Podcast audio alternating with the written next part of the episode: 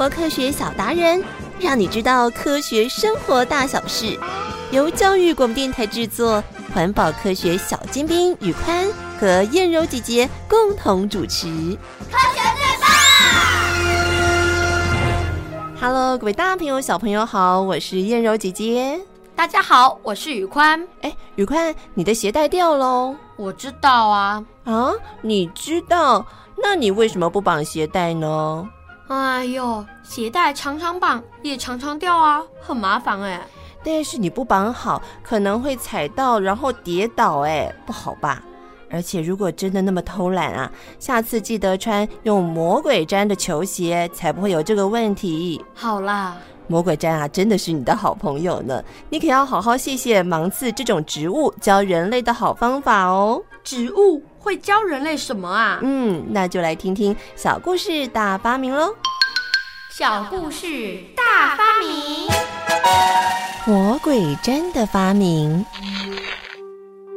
魔鬼毡的发明者是瑞士的乔治梅斯卓，他在一九五一年申请到瑞士的专利。梅斯卓出生在瑞士的洛桑附近的小镇，他毕业于洛桑市的联邦科技学院，获得电机工程学士的学位。大学毕业之后，他在一家瑞士机械工厂当工程师。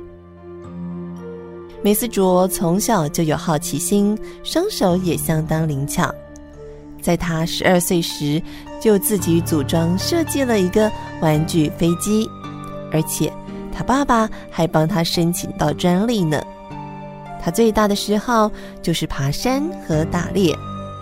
在一九四八年的秋天，梅斯卓带着小狗到附近的小山溜达着。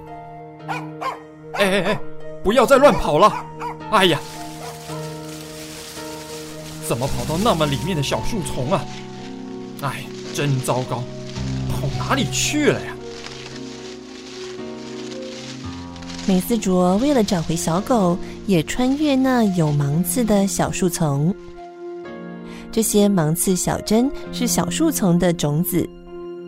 树丛长这样带有芒刺小针的种子，是要能够粘附在动物毛皮上，才能够散播到远处。这就是自然界生物传播繁衍的功能。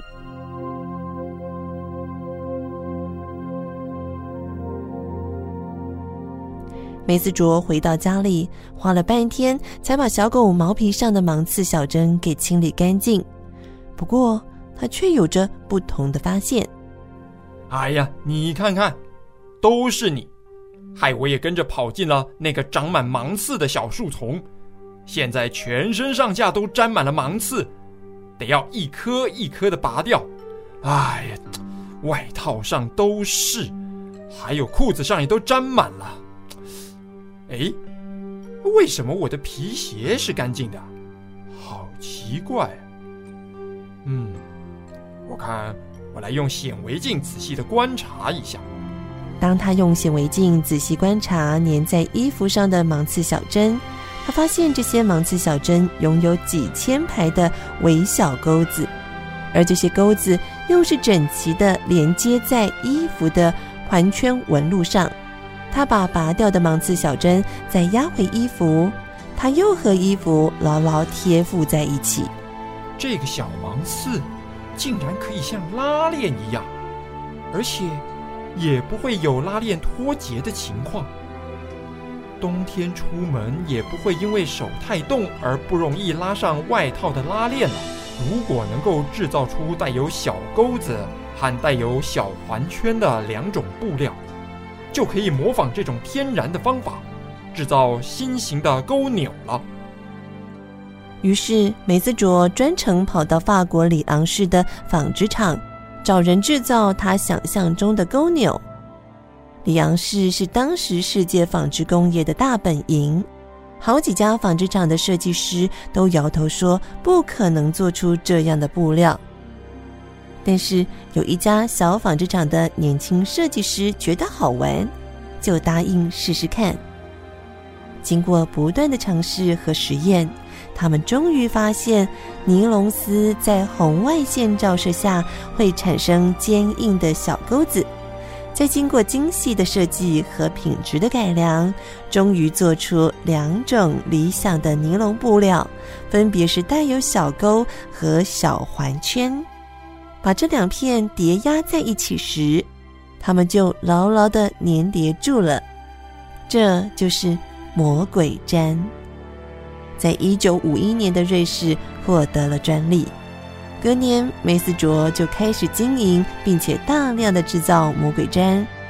魔鬼毡的便利也就成了拉链的代替品。燕柔姐姐，我上次去阳明山玩的时候，也有被芒刺粘到身上的经验哦。我们还把它拿来当小飞镖，哎，没想到魔鬼毡是这样的原理啊！是啊。芒刺小针粘在我们的衣服上是常有的事，平常人就把它弄掉，不以为意了。而且许多生物学家也看过芒刺小针的小钩子结构。不过啊，只有梅斯卓会进一步的来仔细观察，进而推想到钩纽的应用。那是因为。梅斯卓有好奇研究的心。其实人类还有许多发明，也像魔鬼毡一样，是向大自然偷学来的妙方法哦。小朋友，我们一起来动动脑，想一想。大家好，我是 QQ 老师。今天我们要来聊聊什么是仿生学，还有哪一些东西的发明是跟仿生学有关的呢？仿生学是模仿生物特殊本领的一门科学。简单的说呢，就是我们研究了解生物，是因为身上有哪一些特殊的构造或原理，所以呢，他们可以展现出一些很特别、很厉害的本事。经过研究跟分析以后呢，我们就可以好好的模仿跟运用，改善我们的生活，融入我们的生活科技当中。例如呢，小朋友在鞋子、衣服或者是手提袋上面，可能会常常出现那种可以粘在一起的魔鬼粘。那也有科学家呢，他们是观察了游泳高手鲨鱼的皮肤，发现上面有很多很细小的盾鳞，所以呢，也模仿了这种结构，改善了游泳衣的材质，这样就可以让我们的游泳选手阻力变得更小，游得更快。那么也有人呢，模仿了苍蝇复眼的原理，发明了可以一次拍摄一千多张照片的航空照相机。实际上呢，我们人类从很早开始就在模仿各式各样的动物来发明很多厉害的东西，像是我们以前观察鹦鹉螺，所以才能发现潜水艇的原理。我们现在也观察蜻蜓的翅膀，那希望可以发明飞行的更厉害的飞机。我们也会观察壁虎的脚为什么可以吸在墙壁上，有很厉害的爬墙功，所以发现它有像吸盘一样的构造。这一些都是我们跟生物学习、跟大自然偷来的妙点子哦。仿生学真的好有趣哦！对呀，许多的发明家都有好奇、有准备的心，知道生活需要的问题所在，然后加上创造能力去求证和执行自己的构想与理想。就像说到发明大王，小朋友会想到是谁呢？我知道，当然就是爱迪生。爱迪生努力研究的精神。才会创造许多伟大的发明。今天科学故事剧场就带小朋友进入爱迪生的成长故事吧。Three, two, one. 科学故事剧场，发明大王爱迪生。汤马斯·艾尔·爱迪生，他是美国的发明家。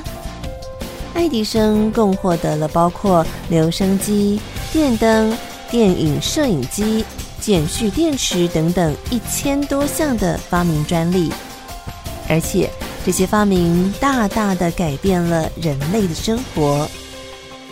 爱迪生真的是名副其实的发明大王。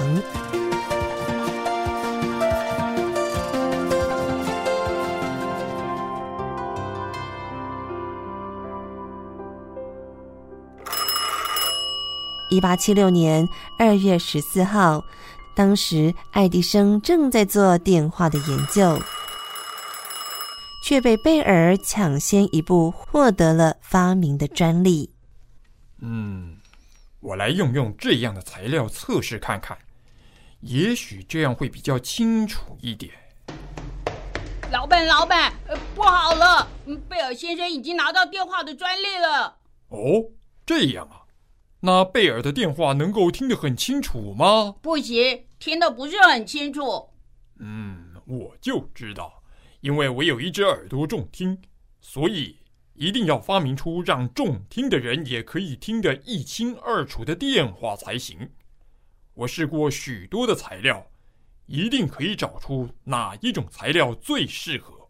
是，爱迪生先生，我们要继续研究，一定要做出比贝尔先生清楚的电话，让大家来使用。于是，爱迪生研究各种材料来改善音质。哦，终于让我找到了，这个碳素能够让声音变得更清晰，这样。我们耳朵重听的人也能够听到清楚的声音呐。在贝尔发明电话的几个月之后，爱迪生完成了碳素发话器，使电话可以听得清楚多了。被人称为发明大王的爱迪生，从小就是一位好奇的孩子，喜欢问各式各样的问题。爸爸，为什么有的苹果是红色的，有的是绿色的呢？爱迪生上小学之后，还是整天观察身边的各种事物，所以他也经常无法专心在课堂上。小朋友，请看这里哦，一个苹果再加上一个苹果，就变成有两个苹果，所以一加一等于二。爱迪生，哟，爱迪生，你又在干什么？你来回答，三加二等于多少？我不知道，老师，外面的蝴蝶为什么会飞啊？爱迪生的头脑是有问题。是啊，有问题。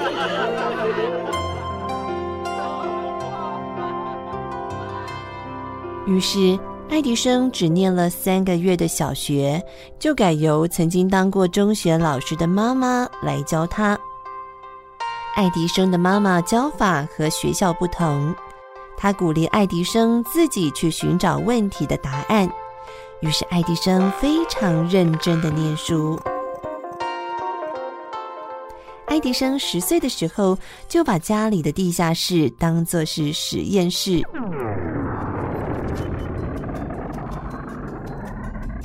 在十二岁的时候，爱迪生在火车上贩卖报纸贴补家用。来买报纸哦，叔叔伯伯，今天要买报纸吗？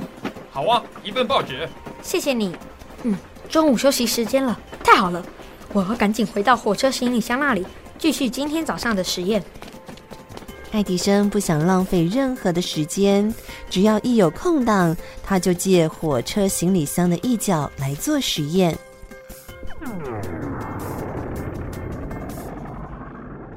但是不久之后，哇！黄磷洒出来了！哎，怎么回事啊？失火了！快点来帮忙！快！快快快快帮忙！快点！快点快点！失火了！快点帮忙！爱迪生，是不是又是你在火车上做实验干的好事？可恶啊！以后不准你在火车上继续做实验，知道吗？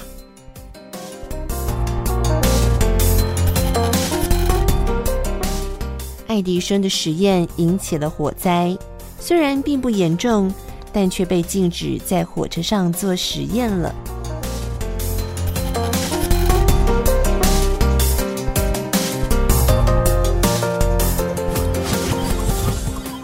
长大之后，爱迪生成了发电报的电信技师。但是，就连休假日，爱迪生还是忙着读书做实验。有一天，爱迪生看到报纸上国会议员投票的报道。议员投票时还是要一票一票的用人工计算啊，这太费力了。哎，对了，我可以发明投票机，这样投票就快多了。于是，爱迪生发明了电动投票机，这是他的第一项专利，虽然并没有被国会采用。却开始了爱迪生的发明之路。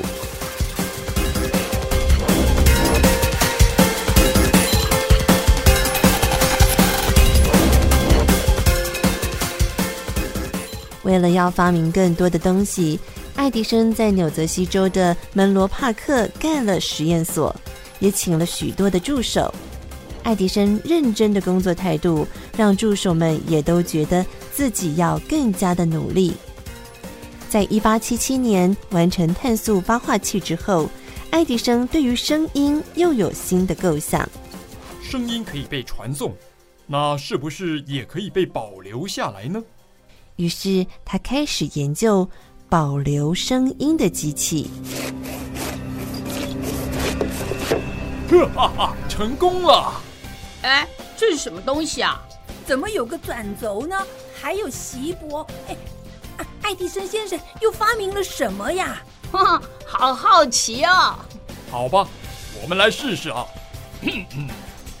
每日有只小绵羊，白色的小绵羊。每日有只小绵羊，可爱的小绵羊。哎，爱迪生先生在做什么呀？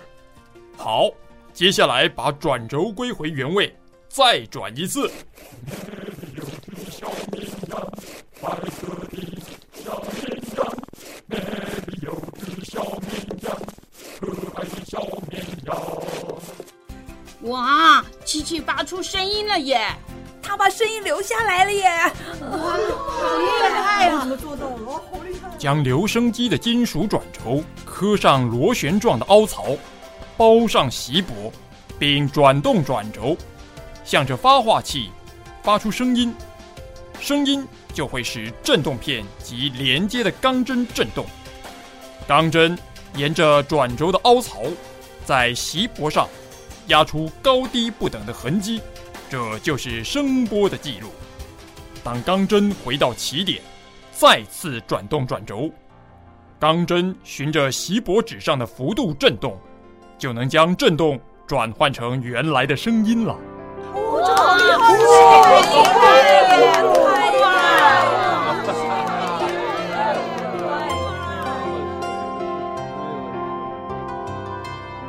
发明留声机之后，爱迪生成了家喻户晓的人物，被称为门罗帕克的魔术师。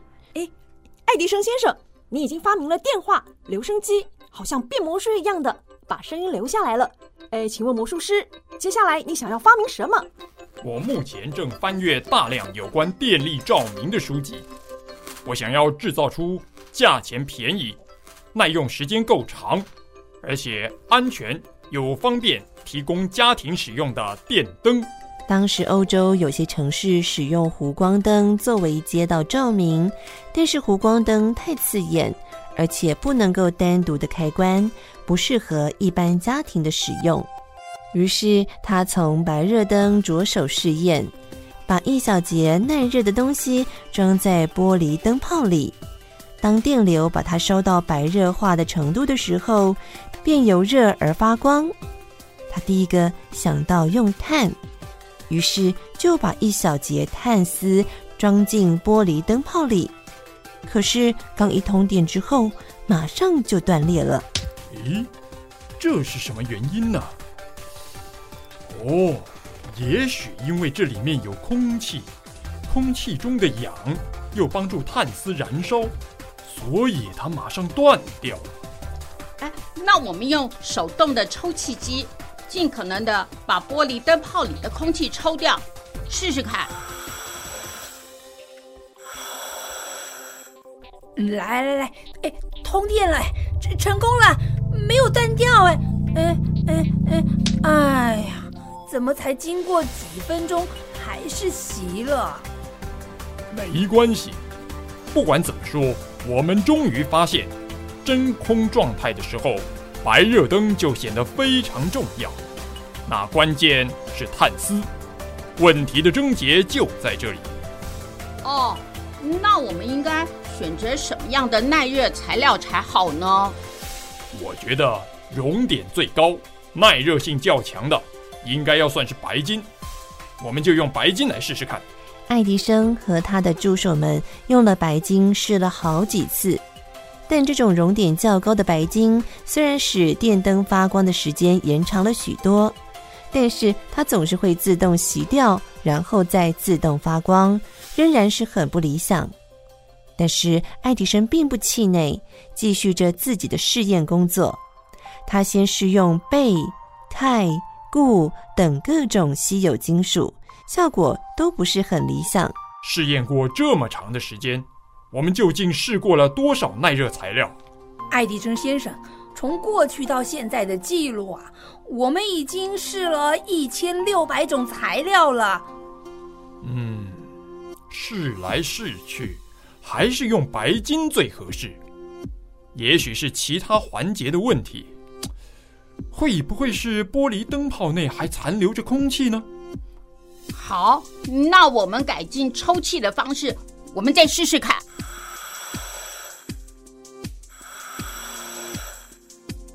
爱迪生先生，你看这个抽真空后，呃，这个灯泡寿命延长到两个小时了耶。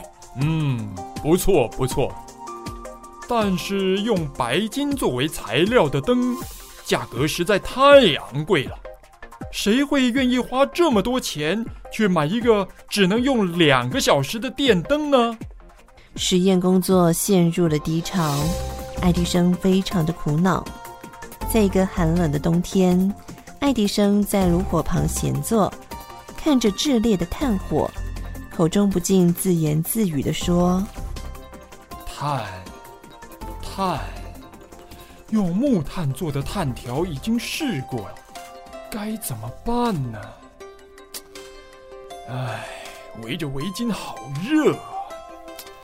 哎，对了，棉纱的纤维比木材的好，能不能试试看用这个材料？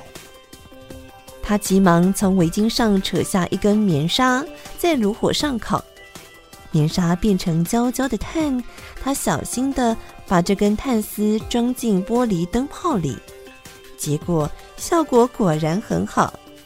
太好了，我来试试更多的炭丝，灯泡的寿命延长到四十五个小时了。爱迪生先生，嗯，你终于成功了耶！我们试了这么久，太好了，太好了啊！这个消息一传开，轰动整个世界。英国伦敦的煤气股价价格狂跌，煤气行也出现了一片混乱，因为大家都感觉到点燃煤气灯即将会成为历史。哎，恭喜你啊，爱迪生！这项发明实在太伟大了，太好了！以后啊，就是你电灯泡的世界。恭喜恭喜啊！恭喜恭喜恭喜啊！恭喜啊！不行，还得再找其他材料才行。啊？怎么亮了四十五个小时还不行啊？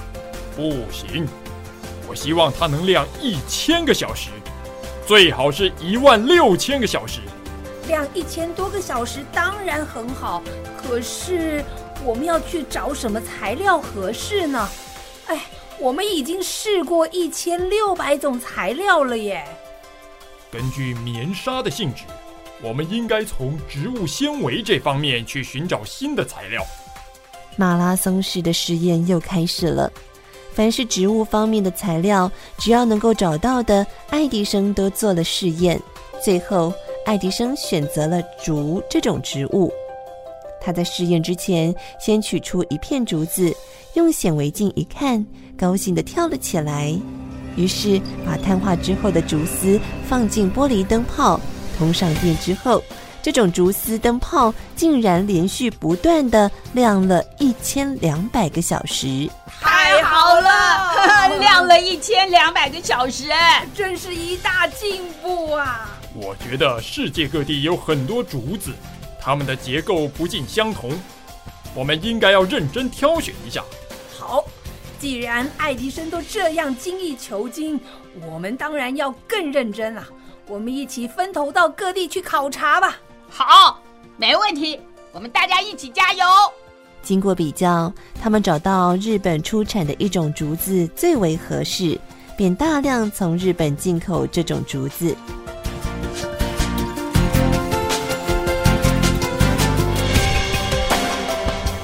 爱迪生为了使家家户户都有电灯可以使用，因此也成立了公司，大量生产电灯的各项设备，甚至还改良了发电机，建立整个电力照明系统。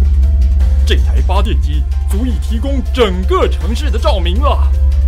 爱迪生第一个照亮的城市是纽约。当整条街的灯光从室内透出窗外的那一刻，每个人都对这个景象感到非常的惊奇。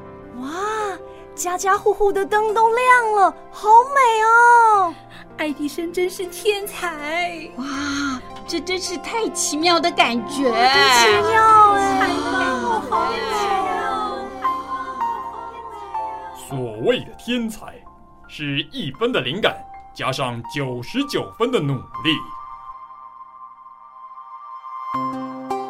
爱迪生继续不断的发明许多东西，例如电影摄影机和电影放映机。他甚至自行的搭设摄影棚拍摄电影。后来，爱迪生又花了将近十年的时间，发明出供电动车使用的碱蓄电池。直到年老仍然勤奋工作的爱迪生，终于敌不过疾病的纠缠，在一九三一年十月十八号与世长辞。丧礼举行的当天，数万人特地前来瞻仰遗容。当晚，胡佛总统对全美国发表了对爱迪生的哀悼。爱迪生先生虽然去世了，但是他留下的各项发明，却使全人类永远蒙受其害。现在，让我们一起熄灯，向这位伟大的发明家致敬。当人们点亮电灯的时候，就会想到这位伟大的发明家，是他给黑暗带来无穷无尽的光明。发明大王爱迪生。爱迪生真的有着不屈不挠的精神，每一项发明研究都要达到自己所设定高标准的目标。也因为他的努力而影响了周遭的工作伙伴们，所以在生活科学发明上带来快速的进展。不过，燕柔姐姐也要特别提醒小朋友们，科学实验一定要特别注意安全。像爱迪生在火车行李箱旁边的实验，现在是公共危险行为，千万不要学哦。嗯，知道了。那么，大朋友、小朋友，我是燕柔姐姐，我是雨宽，我们下次再见喽，拜拜。拜拜。